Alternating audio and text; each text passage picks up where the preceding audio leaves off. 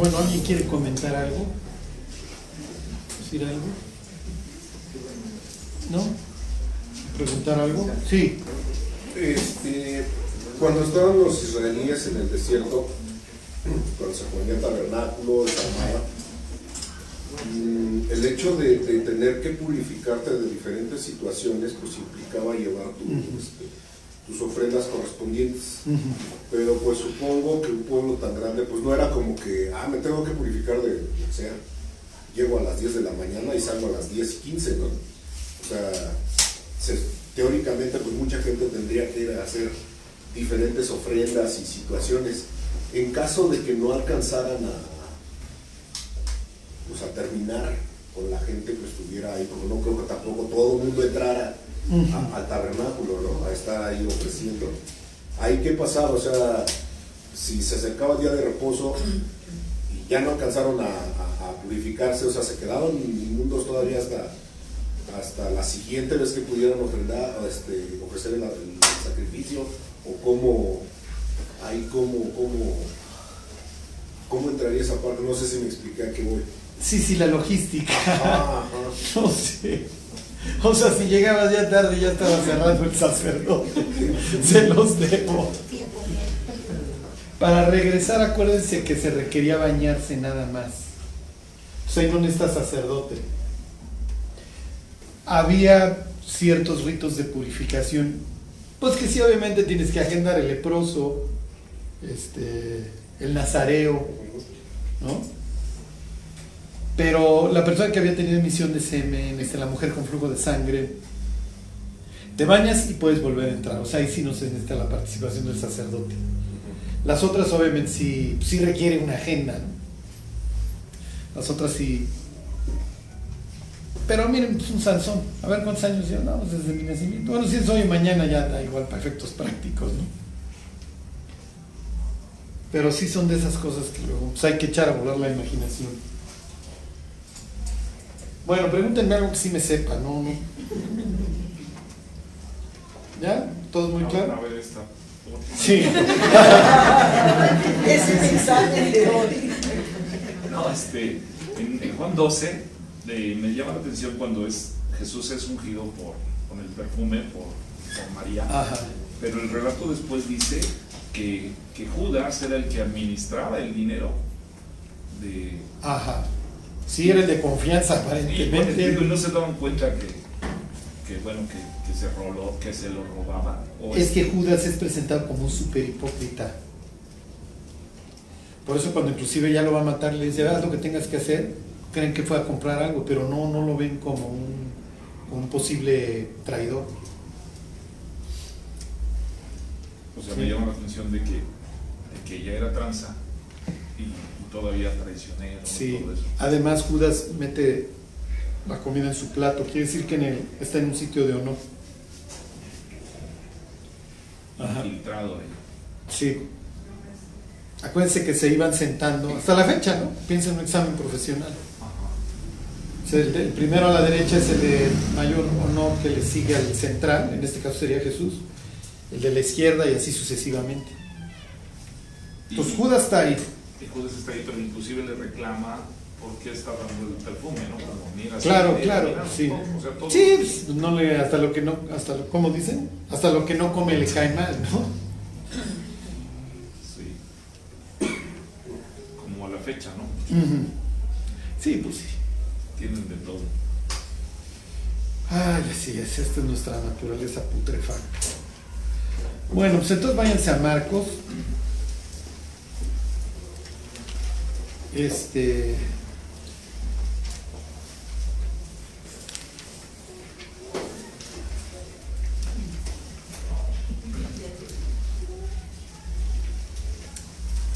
Y vamos a ver este pleito. Obviamente, este.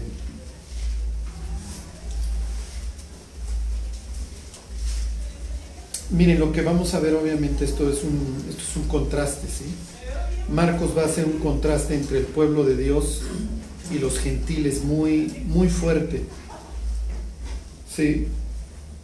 Eh, y les recapi- recapitulo un poco. Acuérdense que para los israelitas y está bien en su cosmovisión.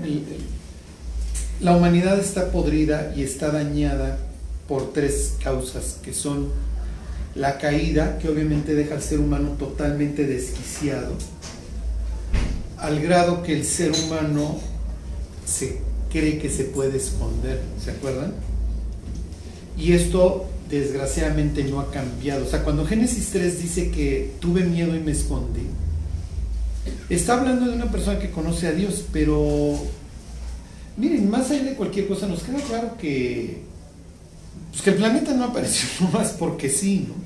Este, o sea, que tenemos un hígado, un iris, un tímpano, y que estas cosas pues no brotan así nomás de las piedras. O sea, las piedras no saben de óptica, no saben de las ondas sonoras.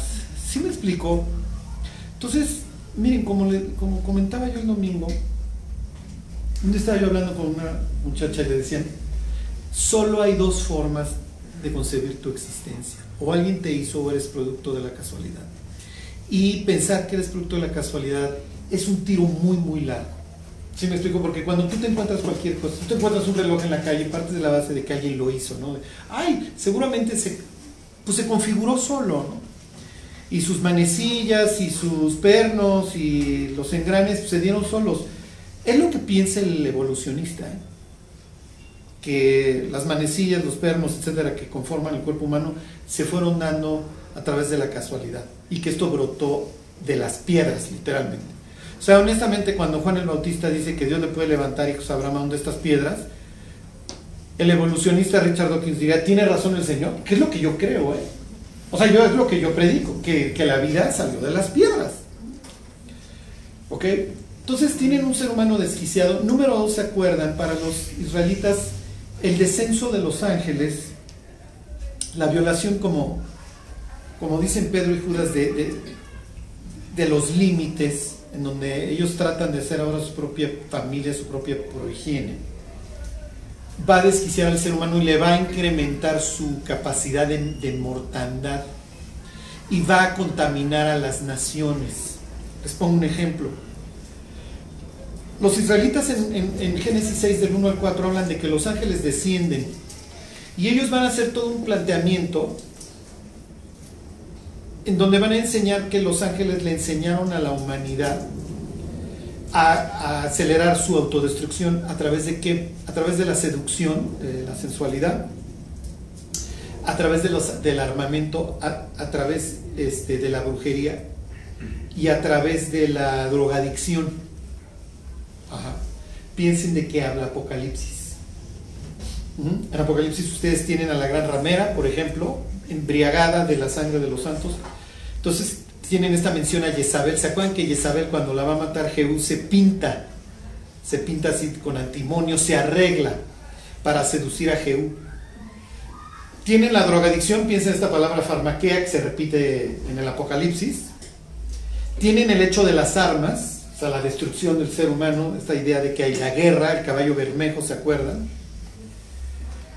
Este, ¿Cuál me está faltando? Y bueno, obviamente la brujería, ¿no? La la- la- Satanás, este, la bestia, el falso profeta, o sea, todo lo que tiene que ver con, con, con el odio y la rivalidad contra Dios. ¿A dónde le estoy yendo con todo este rollo? Después de esto, la idea es que la humanidad queda pervertida, queda dañada, y entonces tú llegas a Génesis 9 y te encuentras a uno de los hijos de Noé pervertido. El, el texto no te deja claro si violó a Noé, si violó a la mamá. ¿Sí me explico? ¿Por qué? Porque dice que descubrió la desnudez de Noé y eso también se utiliza en la Biblia para que descubriste la desnudez de tu padre al acostarte con la mamá. ¿Sí se entiende? Algo sucedió ahí muy grave y entonces luego tenemos esta descendencia ahí. Los babilonios van a decir que hubieron unos seres que vinieron del abismo, se llaman Apkalu, y que le enseñaron a Babilonia cómo es el orden de las cosas, y les enseñaron el uso de herramientas, etcétera, y entonces los alaban. ¿Sí me explico? Entonces los israelitas van a ver a las naciones como que quedaron totalmente pervertidas por, ¿sí me explico? Por este cruce de fronteras. Y luego viene Babel, en donde Dios de plano, pues los largo. Ok, Largo a las naciones, tomo a Israel para mí. ¿Qué sucede con Israel? Que yo, yo te tomo como una nación ejemplar. Voy a batallar contigo, pero bueno, tengo a Abraham, tengo a Isaac. Jacob es un desastre, pero Jacob acaba saliendo adelante. La familia acaba saliendo adelante para salir de Egipto, conquistan la tierra prometida y esto se vuelve, ¿se acuerdan? Un desastre y tienen una reversión, tienen un regreso al caos. ¿Cómo acaba el libro de jueces? El libro de jueces acaba con una violación tumultuaria de una mujer al grado que la acaban matando, ¿se acuerdan? Entonces Sodoma y Gomorra, la misma escena. A ver, saca, ven, vamos a violar a este tipo, etcétera, ¿no? Si se acuerdan, el tipo cuya concubina violan al grado que la matan, va caminando de regreso a su tierra, él es de Efraín, y viene del sur, y entonces pasa por Jerusalén. Jerusalén en ese momento es un enclave gentil. Y entonces le dice el siervo, oye, vámonos aquí a, Jebús. Y él le dice, no, ya parece que yo me voy a meter en un enclave gentil. Y el siervo es así de maestro. O sea, la idea que te manda es que el siervo es, ¿cómo crees? Es mejor quedarte con los gentiles que quedarte en tierra israelita. En este caso, concretamente, tierra benjamita. ¿Sí, ¿Sí se entiende? No, no, no, pues yo no me voy a quedar en un lugar que no sea israelita. Entonces el pueblo de Dios está peor que los gentiles.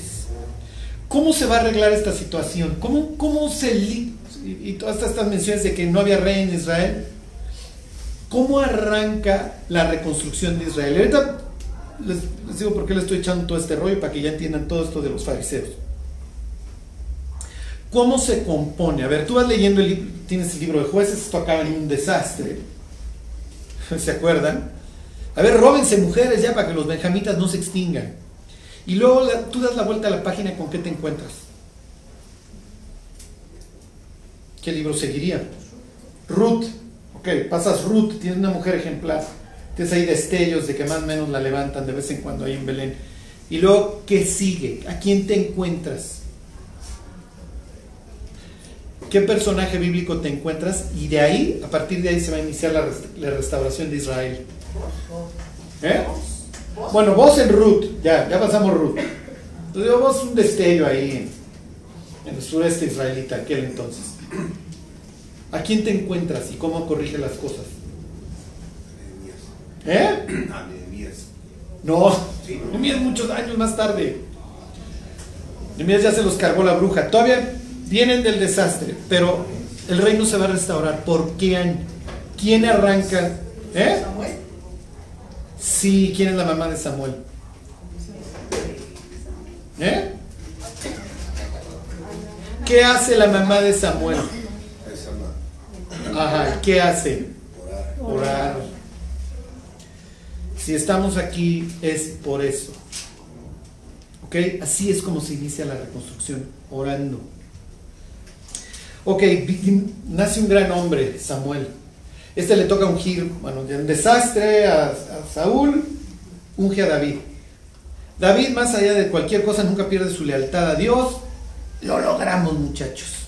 Él mismo pone las semillas de la destrucción cuando fornica con Betsabé. Pero bueno, finalmente tienen el cenit. Llega Salomón al trono, vienen de todo el mundo a escucharlo. Ya lo logramos, muchachos. Y viene esta expresión de que cada uno vive debajo de su vida y debajo de su higuera, que es una referencia al milenio. Entonces Salomón logra hacer una especie de milenio en Israel. Eso es lo que Dios deseaba. Dura la fiesta, no dura nada. ¿Por qué? Porque Salomón se pervierte y empieza a andar con cuanta vieja. No le cree a Dios de que Dios le va a mantener bien las fronteras y entonces se empieza a casar con todas las hijas de los reyes gentiles a su alrededor y hace un desastre los conquistan, eventualmente los arrasan. Los arrasan en el norte primero y luego los arrasan a los del sur. Israel va a vivir bajo diversas botas gentiles y ellos van a llegar a una conclusión que yo les dije que tenían que tener en cuenta cuando ustedes lean los evangelios. Y es que los israelitas se ven a sí mismos como durante la época de Jesús. ¿Como qué? ¿Eh? Exactamente, ellos creen que están exiliados.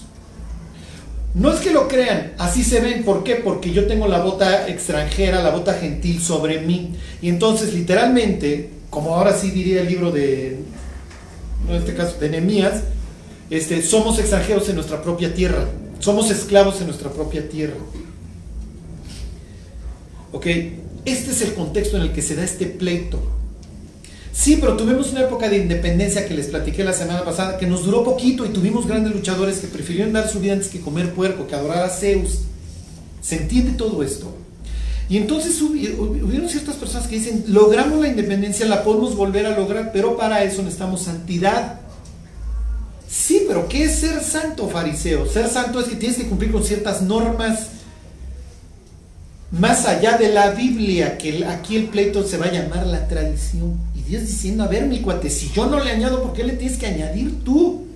Es que tengo miedo, Dios, a que vayan a, tomar tu nombre en vano y entonces que ni siquiera te mencionen. ¿Por qué no? Eso no está prohibido. El mandamiento es mucho más profundo. ¿Se acuerdan? La palabra Nazá, no, no tomarás el nombre, no tomarás el nombre del Señor tu Dios en mano, implica también cargar o portar. Olvídate de que lo mencionen. O sea, Dios diría, olvídate de que mencionen mi nombre. Esto es mucho más profundo. Entonces, ¿cuál fue el problema? Cuando el diablo nos ataca, el diablo va por qué? ¿Qué está buscando el diablo? ¿En dónde te tengo que dañar? Si yo soy el diablo, ¿en dónde te tengo que dañar? En la relación. Sí, está bien en tu fe, en tu relación con Dios, pero ¿dónde te voy a dañar? ¿Eh? ¿Qué destruyo? ¿Qué te voy a destruir? ¿Por qué voy? Sí está bien todo lo que están contestando, pero ¿dónde, ¿a qué nivel te tengo que arrasar? ¿Qué es lo que quiero? Tu alma. Sí, tu corazón.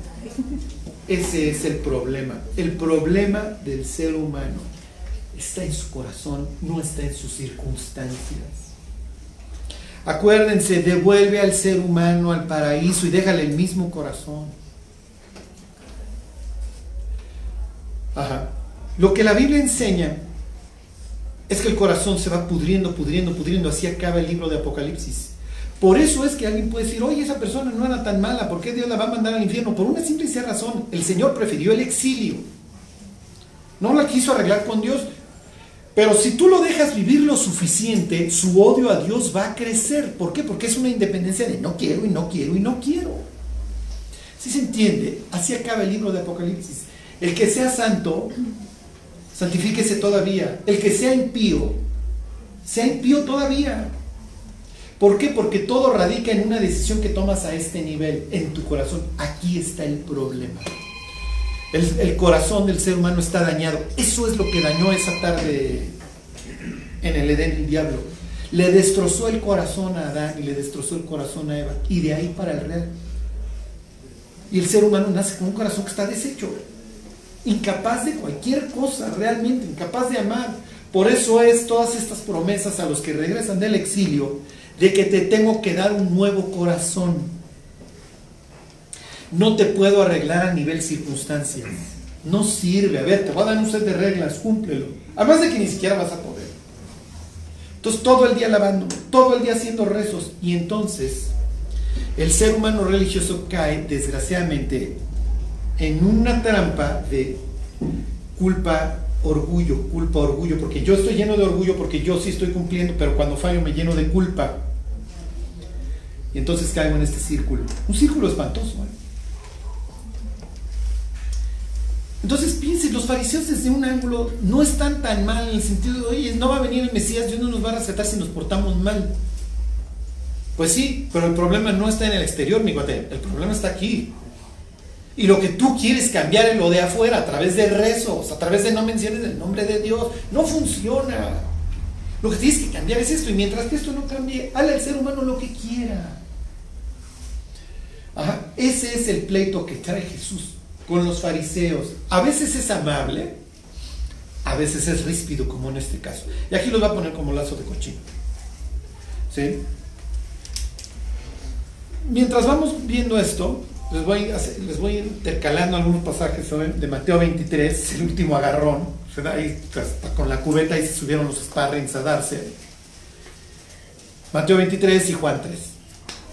Esa es una plática agradable con un fariseo que está dispuesto a escuchar. Pero que cuando Jesús le hace su planteamiento es así de, oh, fíjate que no lo había pensado, no se me había ocurrido. ¿Ok?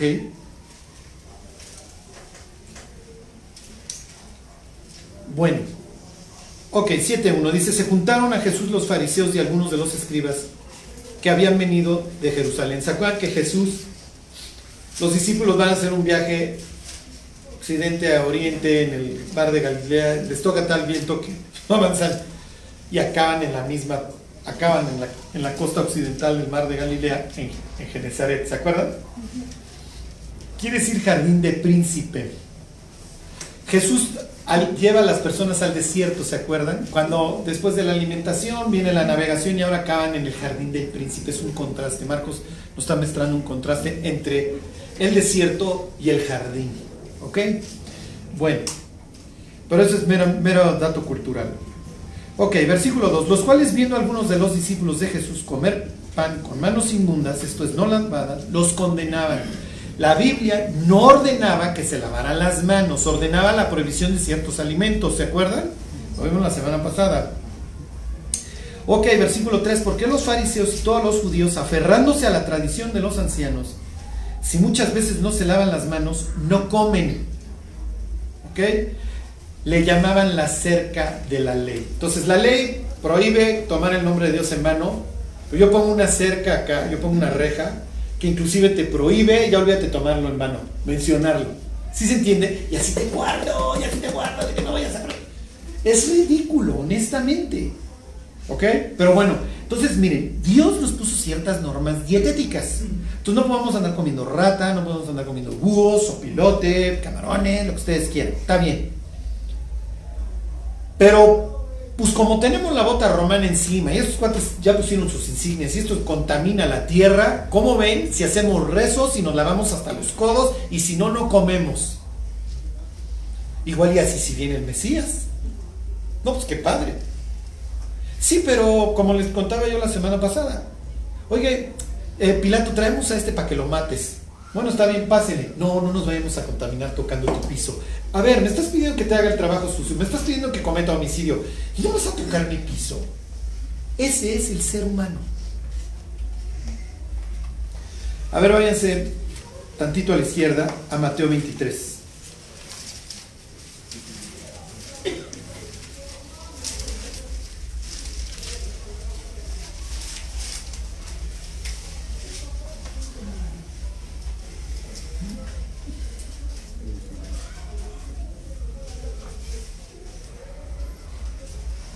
Dice entonces habló Jesús a la gente y a sus discípulos diciendo, ahí están, en la cátedra, eso es lo mismo que en la silla, que había una silla en la sinagoga, en la cátedra de Moisés se sientan los escribas y los fariseos, así que todo lo que os digan que guardéis, guardadlo y hacedlo, mas no hagáis conforme a sus obras.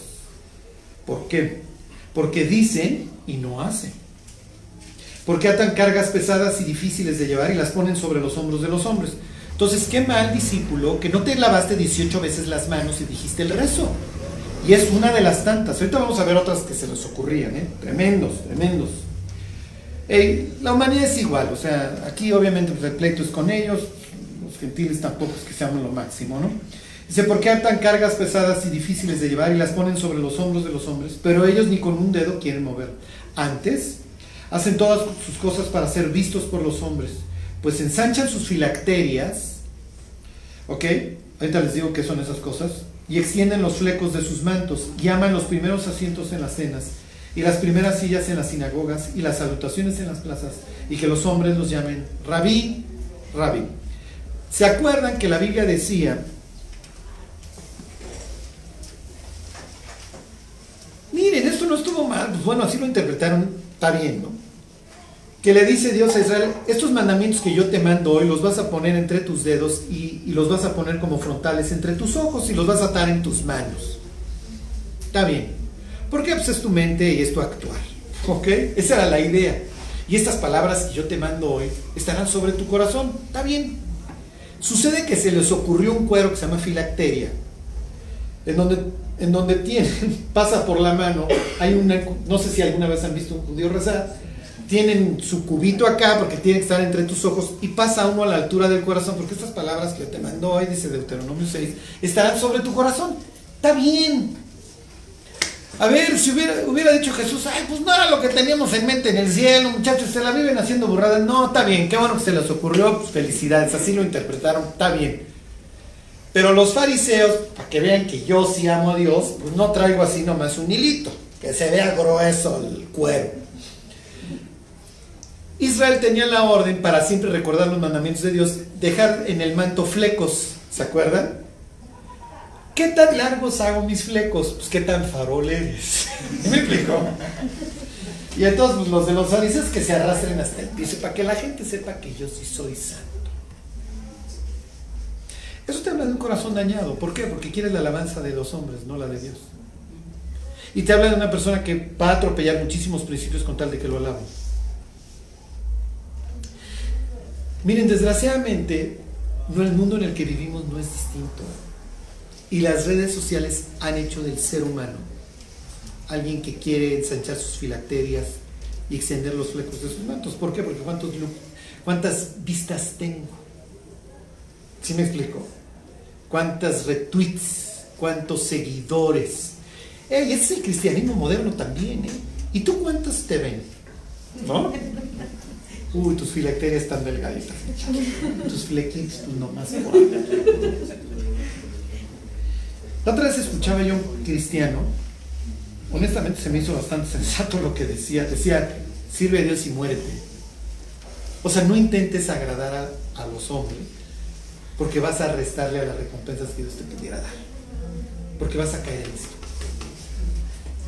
Esos son los fariseos. Y como nosotros sí nos mantuvimos fieles, muchachos, y nosotros sí le echamos ganas, ustedes están súper mal. Sí, pero a ver, fariseo, ¿cuál es tu labor? Ahorita vamos a ver lo que Jesús menciona, cómo va a acabar esto siendo. Y así son las religiones. ¿eh? Ok, versículo 8. Pero vosotros no queráis que os llamen rabí, porque uno es vuestro maestro el Cristo, y todos vosotros sois hermanos. Fíjense, Jesús no dice, pero que a ti no te llamen maestro, a ti no te llamen rabí. No quieras que te llamen, porque te vas a meter en problemas conmigo. O sea, esto no debe de ser el anhelo de tu corazón. Versículo 9, y no llamáis Padre vuestro a nadie en la tierra, porque uno es vuestro Padre, el que está en los cielos. Porque pues es bien, pues, bien chido, ¿no? Que te llamen, que te llamen, no, no, este es mi Padre espiritual, y lo máximo, ¿no? Versículo 10, ni seáis llamados maestros porque uno es vuestro maestro el Cristo. El que es el mayor de vosotros sea vuestro siervo, porque el que se enaltece será humillado y el que se humilla será enaltecido. Esa es la regla. No hay otra, siempre funciona así. Así es Dios. Ok, versículo 13. Mas hay de vosotros, escribas y fariseos hipócritas. Se los va a decir ocho veces. En el mismo evangelio hay ocho bienaventuranzas. Fíjense el contraste que hace Mateo. Esto es lo peor, porque cerráis el reino de los cielos delante de los hombres, pues ni entráis vosotros, ni dejáis entrar a los que están entrando. es, eso es lo peor, eso es lo peor que puede cometer un cristiano, el tropiezo. La siguiente vez que lean 1 Corintios, fíjense la cantidad de veces que se menciona la palabra tropiezo, lo mismo que en Romanos. O sea, decidid no poner tropiezo al hermano. Y estos tipos son un verdadero tropiezo. ¿Por qué? Porque la gente va a creer que esta es la verdadera espiritualidad, cuando estás tratando con una persona que tiene dañado su corazón. La noche que Nicodemo, un fariseo, y no solamente un fariseo, un miembro del Sanedrín, un tipo ejemplar, ¿se acuerdan? La Biblia habla de, Nicodemo bien. Había un principal entre los fariseos que se llamaba Nicodemo, y luego ya lo ventanea. Tres veces Juan va a decir que este vino de noche. O sea, le está haciendo énfasis de que ni eres tan picudo y ni eres tan como tus antecesores macabeos. ¿Sí se entiende? Porque sí es muy fácil vivir de las glorias que efectivamente dieron su vida, de glorias pasadas, pero ustedes fariseos, ¿hasta qué punto? Ustedes ya nacieron bajo la bota romana. Y es bien fácil andar juzgando al de enfrente. Es mucho más difícil procurar la salvación de otros. Eso es lo difícil, ¿están de acuerdo? Y esa era la idea. Esa era la idea. Ahorita les pongo otro ejemplo. Bueno, piensen, este viene de noche y le dice, Rabí, porque tienen esa costumbre. O sea, si somos faroles, todos nos decimos grande, eso quiere decir, ¿no? A veces se traduce maestro. Rabí, sabemos que has venido de Dios como maestro, ¿no? Porque nadie puede hacer estas señales que tú haces si no está Dios con él. De cierto, de cierto, te digo que el que no naciera de nuevo no puede ver el reino de Dios. Los fariseos, ahorita lo vamos a ver, hacían proselitismo. Los liberales, los conservadores, esos que se pudran, los gentiles, olvidados de la mano de Dios, que se vayan al infierno. Pero los fariseos liberales sí buscaban la conversión de los gentiles. Y entonces le decían al gentil que se convertía, te tengo que cambiar el nombre, te tengo que limpiar, eso era el bautizo, te, te voy a bañar, porque estás puerco de tus ídolos, y te voy a circuncidar. Y entonces vamos a pensar que viene Ticio, Tercio, Sosípater, el que ustedes quieran, Aquiles. Oye, Israelita, fíjate que yo sigo, vengo a la sinagoga y yo creo en el Dios de ustedes. Este, yo me quiero integrar a su pueblo, yo veo que esto es el bueno. Órale. ¿Para qué no nomás seas ahí un temeroso de Dios y seas un israelita de cepa? Se basaban en Ruth hasta la fecha. Para que tengas una conversión completa, te circuncido, te baño y te cambio el nombre. Entonces ya no te llamas Tercio, ahora vas a tener un nombre bíblico. ¿Cuál te gusta? Pues me gusta Nemia, me gusta Esdras. Pues te pongo Esdras. Volviste a nacer. Llega Nicodemo esa noche, le dice, oye, ¿tú eres el Mesías o no? No te entiendo, a ver, ¿de qué tú la rifas? Y Jesús le dice, tienes que volver a nacer. ¿Cómo lo está tratando? Como extranjero. Entonces Nicodemo es, oye, ¿sabes con quién estás tratando? Es patética la situación porque fue de noche porque le da miedo, obviamente, que lo vean con Jesús. Entonces, a ver cuánto valor, bueno, pues, mi cuate si hubieras venido de día y te hubieras rifado conmigo un tiro, está bien. Igual y no empiezo tan violenta mi plática. Ya viniste de noche y me voy a ir directo a tu necesidad. En cuanto tú tienes que volver a nacer. Bueno, ¿qué quiere decir eso, no? ¿Cómo puede un hombre nacer siendo viejo? A ver, porque entiendo que yo le digo a los gentiles que se conviertan y entonces los hago que vuelvan a nacer, pero eso no es mi caso porque yo soy israelita y soy de cepa. Bueno, pues mira, Nicodemo, el viento sopla de donde quiere y oye su sonido, pero no sabes ni dónde viene ni a dónde va, si es aquel que es nacido del Espíritu. ¿Qué le está diciendo? ¿Alguien se acuerda?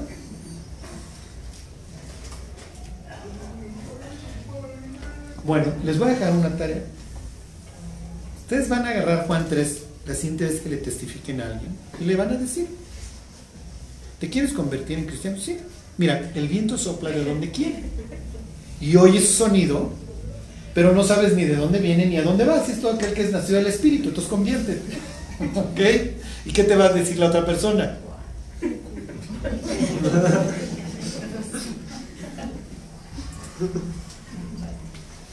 A ver, váyanse a Eclesiastés 11. Y ahorita regresamos a. Lo que quiero hacer de ustedes es expertos en fariseos, porque es el pleito y el pleito que, vamos a estar viendo en Marcos y que llevamos. Ok, ¿qué dice Eclesiastés 11.5? Jesús le está citando la Biblia a Nicodemo y Nicodemo la entiende y Nicodemo se la sabe.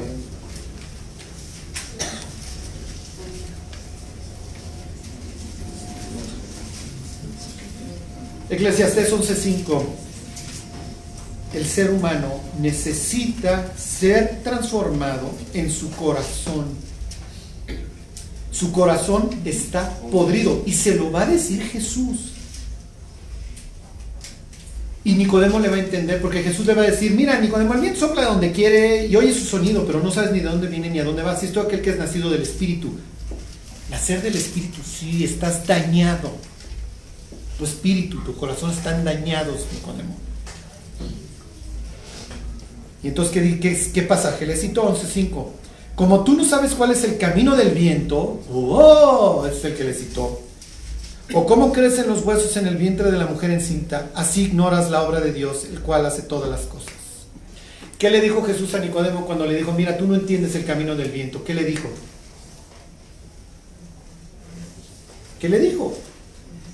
Pues que era difícil entender todo lo que venía de arriba. Y que no, no Henry dice que era difícil de entender. No, no, que es un, el entendimiento. Que no entiendo. No cabe. que no sabe cómo se produce la formación. Exacto.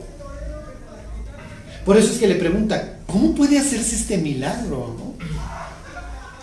Y entonces le dice, de cierto, de cierto te digo que el que no naciere del agua y del espíritu no puede ver el reino de Dios. ¿Qué le está diciendo? Hay dos palabras, ellos no tienen buscador. Si ustedes ponen agua y espíritu en su buscador de Biblia, los va a llevar a un pasaje. Ellos no tienen buscador, pero se saben la Biblia de memoria. Nicodemo se la sabe. ¿Qué pasaje le está citando Jesús? Ezequiel qué? ¿Cómo se ven los israelitas a sí mismos como exiliados? Ezequiel 36, 26 es un pasaje para los exiliados que van a regresar de Babilonia. Váyanse a Ezequiel 36, 26. Lo que les quiero hacer énfasis es que los fariseos creen que modificando la conducta de una persona van a cambiar su corazón. Es al revés. Dios no cambia lo que haces. ¿Qué cambia Dios? Sí, esta vez no era el corazón la respuesta. ¿Okay? Sálganse, por favor. Dios no cambia lo que haces, cambia que lo que crees, porque lo que crees determina lo que haces, no es al revés. Si tú te ves así a ti mismo como una persona fracasada que nunca va a salir del hoyo, ¿cómo crees que vas a actuar? Todos los atletas que triunfan, todos tienen un común denominador. Todos creen que pueden. Todos. Todos. Messi, que odiamos con todo nuestro corazón. Pero el Señor lo cree. Él cree que Él es el mejor del planeta. Ronaldo, Él cree que es el mejor del planeta. Y así juega. Y entonces Ronaldo la pone con el hombro porque yo soy el mejor cuate y yo no, jamás me voy a echar un uso en el mundial. Tiger Woods, el que ustedes quieran. Lo que crees determina lo que haces. Por eso es que Dios dice, y entonces los fariseos, no, no, no, es que vamos a ponerle reglas a la gente. Ponle las reglas que quieras, mi cuate. Dios diría, ya les puse 613 mandamientos en la ley. ¿Qué más quieres? O sea, y no está funcionando. ¿Cuál es el problema? ¿Por qué? A ver, fariseo, ¿por qué crees que vives exiliado para empezar? ¿Tú crees que tu problema está en tus normas? ¿En tu orden jurídico, en tu constitución? Tu problema está aquí. Y hasta que esto no cambie, esto no se va a arreglar. Esta es la humanidad. Esta es la iglesia. La iglesia no se mueve si antes no está el corazón metido. Tan, tan. Vamos a hacer un programa de evangelización, sí, claro, y a ver quiénes se rifan y vamos a repartir 400 panfletos por hora en el metro, sí, funciona. Si el corazón de las personas no está ahí, pues no va a funcionar. ¿Se entiende? Siempre es primero el corazón. Piensen en mi matrimonio, si el corazón de la otra persona ya está en otro lado, ¿va a funcionar? Pues obviamente no va a funcionar. Puede estar físicamente, puede estar portando bien, puede estar aportando el gasto, pero quizás sueña con otra persona todas las noches. Ya hizo el checkout, ya se fue, ya no está. ¿Qué le interesa a Dios de nosotros? En serio, que cumplamos ciertas normas de santidad, que recemos antes de los alimentos. ¿Se acuerdan de ese proverbio que dice, dame hijo mío tu corazón y miren tus ojos por mis caminos? Es lo que queremos los papás de nuestros hijos que confíen en nosotros. Esa es la expresión, dame tu corazón. Piensen en el hijo mayor en la historia del pródigo, que obviamente pues, protagoniza, representa a los fariseos que están de un lado, el menor representa a los pecadores que están del otro ahí en Lucas 15. Cuando, le reparte, cuando reparte los bienes, como que siempre nos cargamos con el menor, pero ese le repartió los bienes. El mayor es un desgraciado, porque le recibió la lana. ¿eh? Si el mayor hubiera amado a su papá, le hubiera dicho, no, relax, papá, si este cuate ya te pidió la lana y se la quisiste dar, está bien, pero no me la tienes que dar. Pues lo voy a recibir el día que te mueras, no te preocupes. No, no, no. Yo tampoco confío en ti, más vale pájaro hermano que siento O sea, para el papá de haber sido muy doloroso, no solo cuando le da la lana al menor, sino cuando el mayor se la recibe, porque le manda el mismo mensaje de, pues qué bueno, ¿no? No te has muerto, pero ya cobré, porque no creo en ti, no confío en ti. El menor va a tener una mejor actitud porque en la posilga va a decir, mi papá no es mala onda. ¿Cuántos jornaleros hay en la casa de mi padre que están mejor que yo? Y el jornalero, acuérdense que le iba peor que al esclavo. Se va a realizar y va a decir, si mi papá no está en mala onda y el mayor no, el mayor nunca llega a esa conclusión. El mayor siempre va a ver con desconfianza. Al grado que cuando sale el otro para humillarse, pues ya me humillé yendo por tu hermano menor, ahora me humillo contigo, pues salgo de la hacienda para invitarte. Esto es ridículo para la época. Pero ya me, me ahorro el oso y salgo por ti y hago el oso frente a todos los invitados, porfa, pásale, y no pasas. Hijo, todo lo mío es tuyo y tú siempre estás conmigo. Sí, pero mi corazón está lejos. Ahorita vamos a ver en Marcos las normas que estos matos hacían, eran unos desgraciados. Y diría don Pablo, otro fariseo, ya hemos condenado a judíos y gentiles que todos estamos bajo pecado. Pero lo que hacían, o sea, las normas que hacían para darle la vuelta a los mandamientos eran terribles. Les voy a poner un ejemplo. Esta no viene en la Biblia, esta no se las critica Jesús. ¿Se que cada siete años había que hacer remisión de, de deudas? Pero como sí puedes cobrar reintegro del gentil, lo que hacían era una especie de fideicomiso en donde te presto a ti israelita, pero me lo garantiza el gentil. O hacemos una ficción jurídica en donde yo le estoy prestando la lana al gentil, el gentil te la presta a ti, obviamente el gentil lleva un beneficio, ¿sí me explico? Y entonces cuando venga la remisión de las deudas, tú le debes al gentil, el gentil no, no se rige por esta misma legislación. Y así sí te presto. Y así sí te presto. No me acuerdo cómo se llamaba. Pero es una forma de darle... la- A ver, Dios no quiere un país de pobres, entonces pues ya remitan las deudas, no puedo vivir con un mundo endeudado. No. Sí le presté a mi paisano, pero a través de un gentil, y como el gentil no entra en esta norma, así sí te presto, y siempre estás con la obligación tú frente al gentil y el gentil frente a mí. Y entonces nunca te sales, nunca vas a salir del hoyo. ¿Por qué? Porque Dios quería un- un país próspero. O sea que la Val era, era este, el gentil. Sí, hacían toda una estructura jurídica para que la deuda no se cancelara cuando llegara el... Para violar a Dios, para decirle a Dios, me importa un bledo que tú quieras que se cancele la deuda en el séptimo año, no se va a cancelar. Y de ahí entra su rango. No, no, pero, o sea, es una forma, y ahorita vamos a ver la de la cercanía. Todo lo que yo le ofrezca a, a Dios, la palabra es karov, cerca, corbán, es la traducción que pone Marcos, es una explicación. La idea es que te acerco la, la víctima, te hago un sacrificio. Y entonces decían, a ver, le acerco mi casa a Dios, y le acerco estas monedas a Dios, y le acerco este patrimonio a Dios. Entonces cuando venía alguien a pedirte ayuda, no, ¿qué crees? Se lo acerqué a Dios, ya es de Dios. Pero tú vives en la casa, ¿no me puedes ayudar? O en tu campo, no, es de Dios. Es que te habla eso, de un corazón que está, des- que está desquiciado, está dañado. Ese es el problema. Y no es privativo de los fariseos. El problema es hacerlo en el nombre de Dios. Ese es el problema. Ok, cuando tú tienes dos palabras, el que no naciere del agua y del espíritu, te está, te está dando dos pistas. ¿Se acuerdan? Jesús ya le dijo, no conoces la dirección del viento y Nicodemo entiende, me estás citando Eclesiastés. Entonces me estás hablando de que como no entiendo cómo se forma un bebé o la dirección del viento, así ignoro la obra de Dios. Es un milagro la salvación. ¡Oh! Yo pensaba que era circuncidándolos, lavándoles y cambiándoles el nombre. No, Nicodemo. Al ser humano no lo cambias con una bañadita. Sorry. O sea, se requiere mucho, mucho más. ¿Cómo qué, Señor? Como que Dios va a dar a su propio hijo y lo va a matar para que ustedes tengan esta posibilidad de recibir un nuevo corazón. ¿Cómo ves? ¿Suficiente o, o me estoy quedando corto? Estas palabras de Juan 3:16 no las dijo un señor vestido con un traje blanco en un estadio. Fue una noche a un fariseo. Bueno, 30 36, 26 de Ezequiel, ahí están. Sí. Aquí está el problema. Se los voy a leer desde el 25, que es el que Jesús le está citando. Esparciré sobre vosotros agua limpia, y seréis limpiados de todas vuestras inmundicias, y de todos vuestros ídolos os limpiaré. ¿Por qué? Porque de dónde están regresando los exiliados. De Babilonia, y Babilonia se distingue no exactamente por su espiritualidad, sino por la adoración a los demonios. Acuérdense, Sinar, Torre de Babel, ¿ok?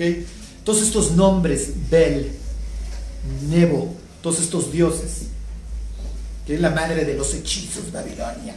Entonces, como vienes de ahí, pero ahora se trata, muchachos, de que se porten bien en mi tierra y ahora sí ya no vuelvan a regarla, bueno, pues los voy a bañar, eso sí, los voy a limpiar. Y luego Os daré corazón nuevo y pondré espíritu nuevo dentro de vosotros y quitaré de vuestra carne el corazón de piedra y os daré un corazón de carne. Ese es el problema. El problema del ser humano está en que trae aquí una piedra. El día que nos convertimos, dan de cuenta que Dios te saca, te abre el pecho, lo saca, y si va pasando, lo avienta, y va pasando un carro, le quiebras el parabrisas. ¿eh? Piensen, somos asesinos. O sea, piensen en, la las familias luego. O sea, te voy a centrar y te voy a dar donde te duela y te voy a hacer la vida imposible, me voy a estar dañándote. Entre familia, padres a hijos, hijos a padres, entre hermanos. El ser humano no puede operar con este corazón, ese es su problema, y entonces le promete, les voy a dar un corazón nuevo. Y además, muchachos, con la novedad de que ustedes no pueden cumplir con los mandamientos de Dios, denle lo que quieran. Y ese es los fariseos, por eso es que Jesús le va a citar este pasaje. Le sigue diciendo, 27, y pondré dentro de vosotros mi espíritu, eso Jesús le dice, hay que nacer del agua y del espíritu, y haré que andéis en mis estatutos y guardéis mis preceptos y los pongáis por obra. ¿Quién es el que hace que nos portemos bien?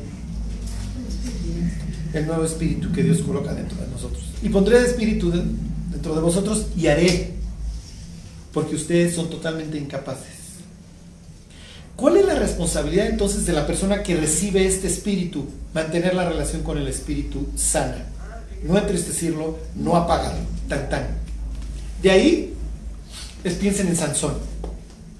Sansón se dedica a luchar contra el Espíritu de Dios. Hasta viene el Espíritu de Dios, dice mi cuate. Cuando pensamos en Sansón, ¿en quién piensan? ¿A quién se imaginan? En serio. ¿Se imaginan a Shaggy? No, pues todos pensamos en Rambo, en Schwarzenegger, ¿están de acuerdo? En Conan, estos personajes. Igual ya era un ñango, ¿eh? Igual ya era un espagueti. Pues claro, si tienes una fuerza sobrenatural, pues ya es irrelevante si tienes muchos o pocos músculos. O sea, nadie carga mil kilos, por más musculoso que sea. Entonces Dios dice, a ver, si tienes bíceps grandes o chicos, es irrelevante, Sansón. Tu poder está en tu relación conmigo, y es lo que le dice él a. Nunca ha pasado una baja por mi cabeza porque soy nazareo desde mi nacimiento. Si yo me rapare, claro, no es nada más que te rapes, Sansón, hasta aquí. Seré como cualquier hombre. O sea, Sansón entiende que es una persona especial. Y efectivamente se acaba convirtiendo en cualquier hombre. Bueno, fíjense, versículo 28. Habitaréis en la tierra que di a vuestros padres, y vosotros me seréis por pueblo, y yo seré a vosotros por Dios. Ya no vas a estar exiliado, ya vas a habitar aquí. Fíjense todos estos, todos estos pasajes, cómo se los avienta un fariseo. Va a su necesidad. A ver, Nicodemo, ¿qué, le dice a las personas? No, pues que se porten bien y que recen, estos rezan de comer. Lo que ustedes quieren, este, que se laven las manos, este, que, no, que no mencionen ni siquiera a Dios, que no hagan A, que no hagan B. No funciona. Si tú no cambias el corazón del ser humano, es lo mismo que darle a un caníbal tenedor y cuchillo. Si me explico? Va a comer más refinado, pero está tragando al de enfrente. Ok, regresense a Mateo 23. Y esa va a ser la idea en Mateo 23. Hipócrita, literalmente, quiere decir que. ¿Alguien sabe qué quiere decir hipócrita en griego? Actor. ¿Nos pasa? ¿Cómo andas? Gracias a Dios todo bien. Y Dios dice, "Oh, ya no sé cómo bajarles el cohete, muchachos. Tengo a todo el ejército celestial cuidándolos. ¿Están de acuerdo? Todos tenemos esta misma naturaleza.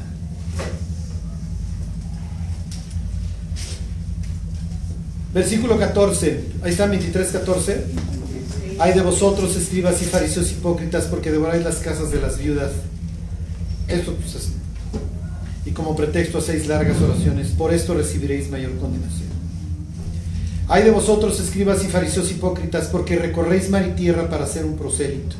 Son proselitistas, si quieren la conversión de los gentiles. ¿Cuál es el problema? Que te invito a que cumplas con una religión. No, pues no, ya tengo la mía. Neta, imagínense, o sea, tú eres un griego, te pones unos cohetes de aquellos, te la vives en el simposium, simposium eran las borracheras.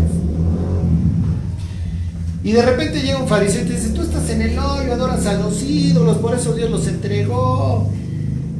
Yo te invito a que adores a mi Dios. ¿Cómo es tu Dios? No, mi Dios es a todo dar. Aquí está la Biblia. Lo que... ¿Y qué hay que hacer? Pues tienes que guardar esta cantidad de mandamientos. No, vamos a seguir chupando. ¿Sí me explico? Por eso Jesús les dice, recorren mar y tierra para hacer un prosélito. Y decir, ya ven, ya ven como si hay gente que quiere guardar todos estos mandamientos. Y sí, pero ¿cuál es la consecuencia? Le hacen dos veces más hijo del infierno. ¿Por qué? Porque el prosélito se vuelve todavía más celoso por las tradiciones. A mí, a mí una vez una persona me dijo, lo que está diciendo, porque me invitaron a dar una plática a un grupo de israelitas, lo que usted está diciendo son puras babosadas. Y el tipo se enchiló. Yo le pregunté al, al judío que me había invitado, ¿y quién es? Ni siquiera es judío. Y me daban ganas de decirle, mi cuate eres más mexicano que el mole. Y ahora te vas, a, te vas a envolver en la bandera. Pues sí. Dos veces más hijo del infierno. Versículo 16, hay de vosotros guías ciegos, que decís si alguno jura por el templo no es nada, pero si alguno jura por el oro del templo es deudor. Me voy a brincar este al versículo 23, hay de vosotros, escribas y fariseos hipócritas, porque diezmáis la menta y el eneldo y el comino y dejad lo más importante de la ley, la justicia, la misericordia y la fe. Sí, pero ¿quién quiere? La justicia, acuérdense que para ellos es rectitud. ¿eh? Yo soy una persona recta, ejemplar, eso quiere decir en o sea, estás derecho, que es íntegro. Sí, pero si estoy viéndole la cara a la viuda y diciéndole, ay, fíjate que para que este cuate sí la libre en el cielo sería importante que tú dieras. Esto sucede, y no solamente en todos los lados.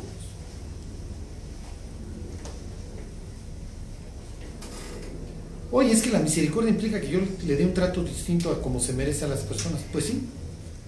¿Quieres? No, pues no quiero. ¿Y la confianza en Dios? Pon confianza en ti mismo, en un set de reglas que le estás ordenando a las personas.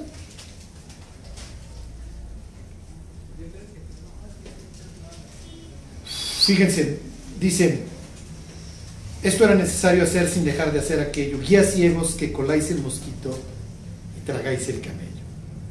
Cuando andamos mal nos fijamos en los detalles, pero no en lo importante.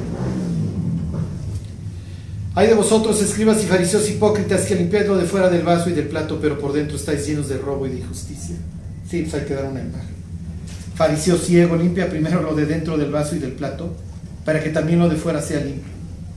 Hay de vosotros, escribas y fariseos hipócritas, porque sois semejantes a sepulcros blanqueados, que por fuera la verdad se muestran hermosos, mas por dentro están llenos de huesos de muertos y de toda inmundicia.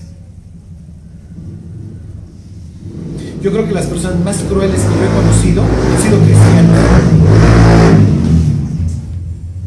A ver cómo destruyo tu familia, a ver cómo destruyo tu vida, a ver cómo te hago sufrir y te la hago cansada, te daño. Eso es lo peor, ¿eh? en el nombre de Dios. Podemos hacer un daño. Yo otra vez pensaba, Dios, los cristianos hacemos muchísimo daño, muchísimo. ¿Por qué lo permites? Y a la única conclusión racional a la que pude llegar es, ustedes son el cuerpo. Yo no le voy a testificar a las personas, ustedes son el cuerpo. Yo no voy a consolar a las personas, yo no voy a escuchar a las personas. Ustedes son el cuerpo. Y yo les delegué.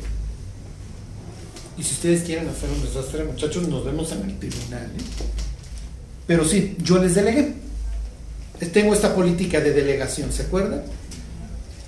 Entonces, el chacarro es de ustedes, yo se los encargué, yo soy la cabeza, efectivamente, pero el cuerpo son ustedes. Y si el cuerpo va a estar dándose de manazos, arrancándose solito pedazos.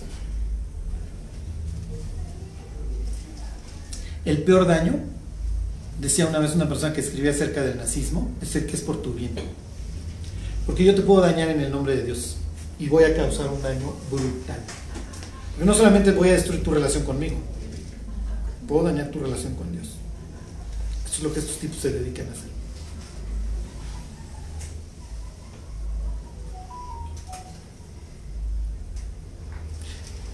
Este me brinco al 29, hay de vosotros, escribas y fariseos hipócritas, porque edificáis los sepulcros de los profetas y adornáis los monumentos de los justos. Este es horrible, este es horrible. Así son todos los imperios también. ¿eh? Y dicen, si hubiéramos vivido en los días de nuestros padres, no hubiéramos sido cómplices en la sangre de los profetas. No es cierto, les va a decir Jesús. Ustedes son iguales. Ustedes se van a dedicar al exterminio de mis discípulos. Y ahí está Pablo, a perseguir, hacerlos blasfemar. ¿Se acuerdan? Es lo que dice el libro de Hechos, a lo que se dedica don Saúl de Tarso. No es cierto, hubieran buscado a Jeremías para matarlo, hubieran buscado a Isaías para matarlo, hubieran buscado a Micaías para matarlo. Esa es la naturaleza del ser humano. Somos asesinos por naturaleza. Este, no, no, es que nosotros no hubiéramos matado a Jeremías.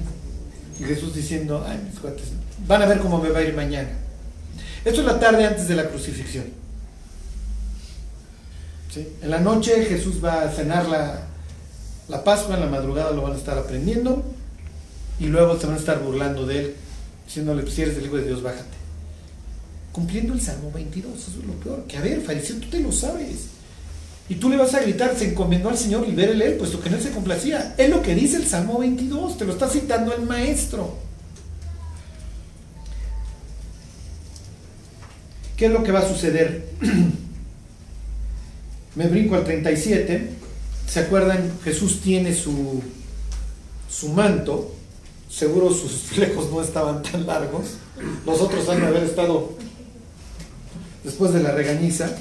Pero piensen en el Mesías extendiendo las alas, el que habita el abrigo del Altísimo, ¿se acuerdan? Piensen en esta escena, 37, Jerusalén, Jerusalén, que matas a los profetas y apedreas a los que te son enviados. ¿Cuántas veces quise juntar a tus hijos como la gallina junta sus polluelos debajo de las alas? ¿Se acuerdan? Piensen en Jesús gritando haciendo esto. Pues tiene el, tiene ¿cómo se dice? El, el manto y sus, y sus flecos. ¿Cuántas veces los quise juntar como la gallina junta los polluelos debajo de las alas y no quisiste? Entonces viene la sentencia. He aquí, vuestra casa os es dejada desierta. Esto ya había sucedido. En el libro de Ezequiel, en el capítulo 10, la presencia de Dios abandona el templo y se sube por el monte de los olivos. Y se va hacia el oriente. Jesús se va a salir de ahí y a dónde se va? ¿Mm? Al monte de los olivos y ahí viene Mateo 24, todo este discurso sobre el futuro. Y la presencia de Dios se vuelve a ir. Dios diciendo, a ver, mis hijos, no puedo tratar con un pueblo que no quiere, que no me quiere, o sea, que ya me alucina y que está dispuesto inclusive a matarme. En el caso de Ezequiel le dan la espalda, ¿se acuerdan? Este, el templo, ¿se acuerdan? Tenía una dirección oriental, la puerta, y ellos le dan la espalda para adorar al sol. ¿Ok? Y miren, con eso termino. Nuestra vida como creyentes va a tener muchas etapas. Este, digo, la idea es que siempre estemos madurando. Cuando andamos mal, es cuando nos volvemos en actores. No tiene caso. No tiene caso. Este. Y con esto yo no quiero decirles que. Ay, ¿qué creen? Bueno, pues es hora de que confiesen los puestos que todo el mundo aquí se ha puesto, lo que ustedes quieran. No. Pero sí tenemos que reconocer que tenemos que ser íntegros. El mundo está esperando eso de nosotros. Que no lo tropecemos. Ujú.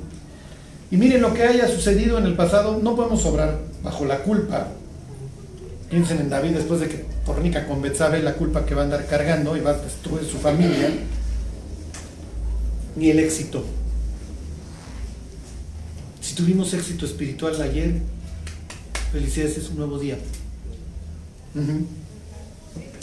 Cuando ores, cuando des, cuando ayunes, ¿se acuerdan? Es el tema ahí en el Sermón del Monte. Hazlo en secreto, hazlo en secreto, hazlo en secreto. Y tu Padre que ve en secreto te recompensará en público. Finalmente, el gran protagonista del Nuevo Testamento, digo, es Cristo, pero su enviado. Eso quiere decir apóstol. Es un fariseo. ¿Tenían esperanza? Por supuesto. Ahí está Pablo. ¿Se acuerda? Él mismo se ostenta a sí mismo cuando lo juzgan. Yo soy fariseo y tengo esperanza en la vida eterna. Ajá. Pero Pablo pudo entender que la gloria en este mundo es muy pasajera, es muy atractiva, pero es pasajera. Se convirtió él, como dice, somos el espectáculo del mundo, la escoria. Dios nos ha puesto a los apóstoles como verdadero espectáculo. Finalmente, ahora sí que sin los aplausos muchas veces, sin los agradecimientos muchas veces, Pablo partió, llegará al cielo y tendrá su recompensa completa. Y como dice él, la alabanza del cual no viene de los hombres, sino de Dios. Que no se nos olvide jamás que buscamos no la alabanza de los hombres, sino la de Dios. Porque en el instante que empezamos a buscar la de las personas, la brújula se deschaveta. Y segundo, no invitamos a las personas a que cumplan con un set de reglas, no funciona.